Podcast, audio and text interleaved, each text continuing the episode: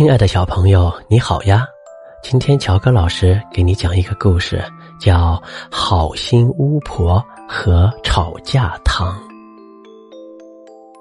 好心巫婆住在巫婆村一百九十九号，她的家门口种满了美丽的蔷薇花。你要是去了巫婆村，准能一眼就认出她的家来。好心巫婆的头发是紫色的。卷卷的，像波浪；他的眼睛是蓝色的，亮亮的，像玻璃珠子。大家都说，好心巫婆不光长得漂亮，心肠也特别好，常常有人远道而来请她帮忙。一天，村里的吵架巫婆和小矮人吵了起来，吵架巫婆扯着嗓子大叫。你打翻了我的魔水瓶！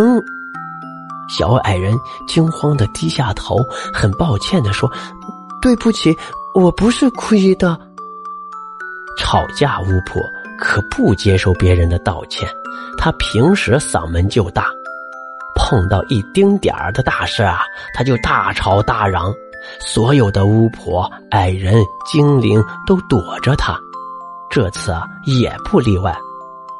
他继续叫道：“你赔我！我的魔水瓶可是独一无二的。可是我真的赔不起。这是我心爱的魔术戒指，赔给你可以吗？”小矮人把自己的戒指递上前。可是吵架巫婆说什么都不要，还叉着腰对着小矮人破口大骂。好心巫婆见了，皱起了眉头。他一转身回了家，在魔法屋里忙活起来，往魔瓶中滴入十三滴蜂蜜，放入九颗麦芽糖、两片甜菜叶，再倒入收集到的三个孩子的美梦，对着魔瓶说了一句世界上最好听的话，然后放在炼制炉上加热。摇晃，再摇晃，直到所有的材料都混为一体，变成一颗亮晶晶、透着薄荷味的吵架糖。好心巫婆拿着吵架糖，骑着扫帚，嗖的飞回了吵架巫婆和小矮人所在的地方。吵架巫婆还在骂小矮人。好心巫婆走上前，微笑着说：“哎，吵架巫婆，你口干了吧？”来吃颗薄荷糖，吵架巫婆正口渴，来不及多想，接过糖就放进了嘴里。吵架糖一点点儿、一点点儿的融化。